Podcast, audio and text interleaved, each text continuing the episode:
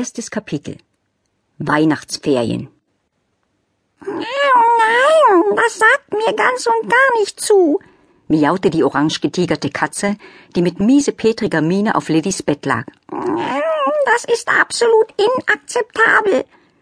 Lilly stöhnte leise und zog die Wolldecke, die sie gerade über die Katzendame gebreitet hatte, wieder fort. Aber Sie sagten doch, dass Sie frieren.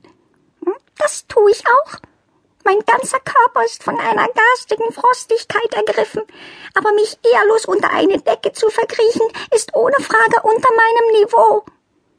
Die Katze, die sich selbst als die Creme de la Creme der Schnurrherrschaften von Welt betrachtete und den fürstlichen Namen Frau von Schmidt trug, spreizte gereizt die Krallen.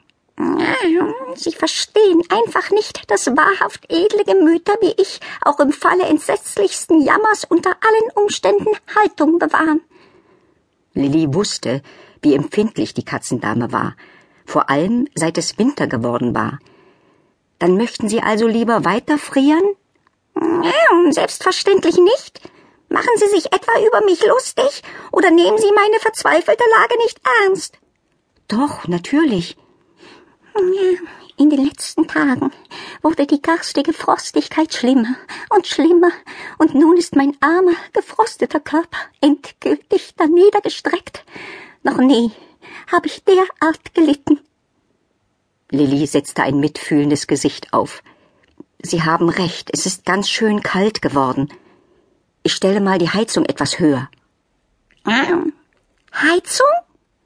Meinen Sie diesen klotzigen Kasten, der an der Wand herumhängt? Die Katze schnupfte. Nein, ein derart geschmackloses Ding ist keinesfalls in der Lage, einer feinen Schnurrdame wie mir in irgendeiner Weise behilflich zu sein. Lilly atmete tief durch und setzte sich wieder. Wie wär's dann mit einer Wärmflasche? Wärm was? Oh, das kleine Fauchgerät, mit dem Zweibeiner sich warme Luft über den Kopf kippen? Äh, Lilly überlegte, ob die Katze dasselbe meinte wie sie.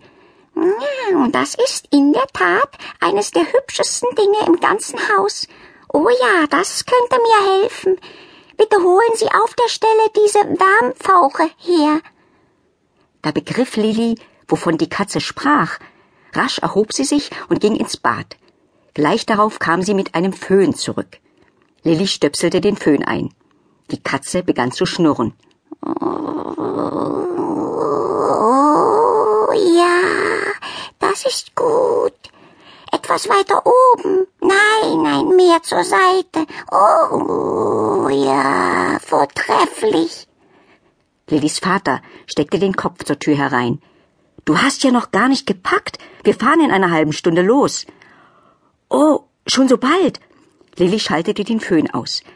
Es tut mir leid, Madame, aber ich muss jetzt weiterpacken. Wie bitte? Sie überlassen mich einfach wieder meinem Elend? Da schoss ein kleiner weißer Hund zwischen Herrn Susewins Beinen ins Zimmer. Oh, oh, oh. Hey, Lilly, alles fit? kläffte er fröhlich und hopste aufs Bett. Oh, unten geht es voll ab. Alle wuseln total krass rum.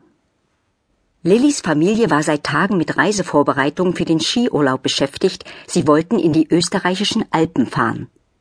Bonsai! Lilly strubbelte den winzigen Mischling durch die weißen Zotteln. Ich muss auch noch ein bisschen wuseln.